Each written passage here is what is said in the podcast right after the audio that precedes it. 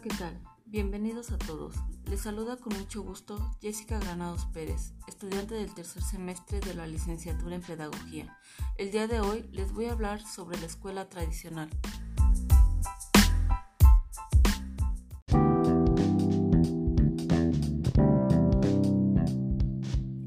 Vamos a comenzar hablando sobre lo que es la escuela tradicional. La escuela tradicional es la escuela de los modelos intelectuales y morales. Para alcanzarlos hay que regular la inteligencia y encarnar la disciplina. La memoria, la repetición, el ejercicio son los mecanismos que lo posibilitan. Conocimiento y dominio de sí mismo abren las puertas del mundo.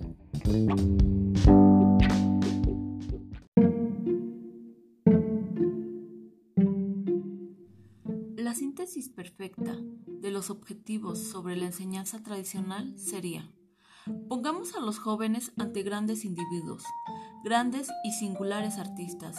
Entonces los esperamos, escucharán sus voces, reconocerán sus tormentos y quizá así también ellos desearán llegar hasta el fondo de sí mismos.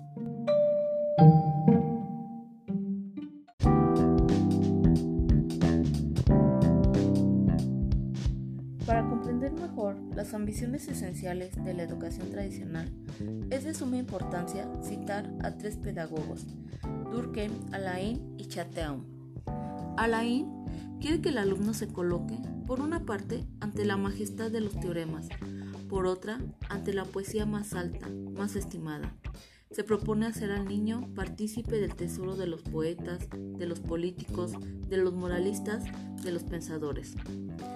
Por otro lado, Chateau admite a la educación como relación con los grandes modelos, el contacto con los maestros de la civilización universal, presentar hombres escogidos, permitir soñar con el hombre, con el gran hombre. El niño podrá educarse en un elevado concepto del humano.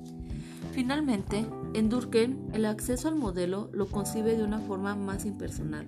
Se trata siempre de colocar al niño frente al valor esencial.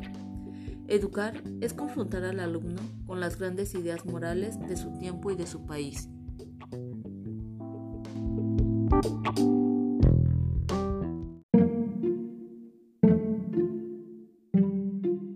El maestro es un preparador que vigila, dirige, aconseja, corrige.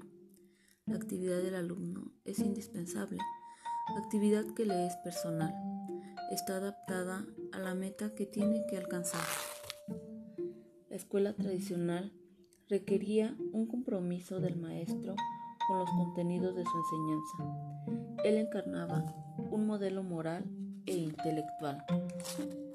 Con el papel del maestro quedaba también claro el lugar que se asignaba al alumno. El niño debe acostumbrarse a hacer la voluntad de otras personas más que la suya propia. Su relación con el maestro reconoce dos vías, la imitación y la obediencia.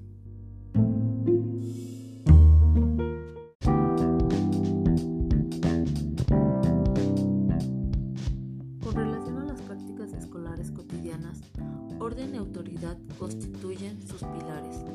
Orden que se materializa en el método y que organiza el tiempo, el espacio y la actividad. Autoridad que se personifica en el maestro, dueño del conocimiento y del método.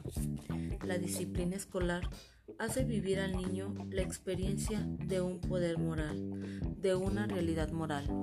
El castigo es un testimonio de que el alumno no ha logrado mantenerse al nivel de la regla, al nivel de las exigencias generales y abstractas que le habían propuesto.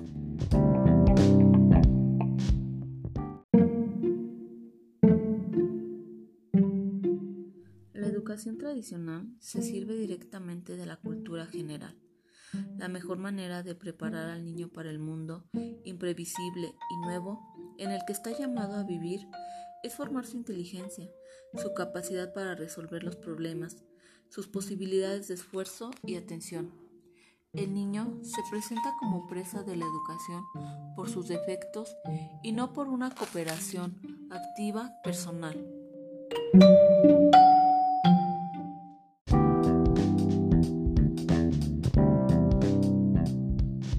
La enseñanza tradicional ha marcado la educación actual escuela tradicional, sentó las bases de la educación en general. Y es así como nos damos cuenta que la educación tradicional ha cambiado a lo largo de la historia, así como la sociedad en la que actualmente vivimos.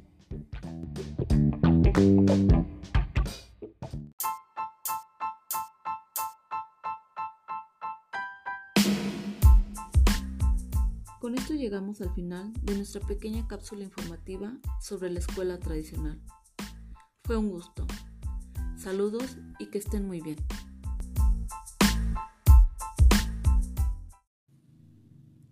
Hola, buenas tardes. Disculpe, ¿quién es el personaje de la estatua? Buenas tardes, él es Marco Fabio Quintiliano. Nació aquí en Calahorra en el año 35. Fue un reconocido retórico y pedagogo que se educó en Roma. ¿Él es quintiliano? Qué curioso, yo estoy estudiando pedagogía y he realizado lecturas sobre él. ¿En serio? Sí, pero han sido muy generales. ¿Podría contarme más? Claro, Quintiliano escribe para un público técnicamente alfabetizado, pero poco culto y muy inexperto en lo que concierne a los principios y a la práctica de la educación. Si no mal recuerdo, él escribió Instituto Oratoria. Así es. Esta era una obra extensa. Sí, venía a satisfacer una creciente necesidad de formación del profesorado. La problemática del proceso de instrucción se abordaba desde sus tres componentes, objetivos, métodos y contenidos. Como todo pedagogo, consideraba que la meta final del proceso educativo era la formación del hombre, experto en el hablar. Quintiliano cifra su ideal en la persona de reputación intachable, que mediante la disciplina de una educación cabal y completa se muestra perfecto hasta en, lo más hasta en los más mínimos detalles. El camino para lograr semejante perfección lo constituye la educación del orador. Recuerdo que Quintiliano recomienda la escolarización del niño tan pronto como sea posible. Así es, la educación para Quintiliano debe comenzar con el aprendizaje de la lectura, pasando de las letras a las sílabas y de estas a las palabras y las frases.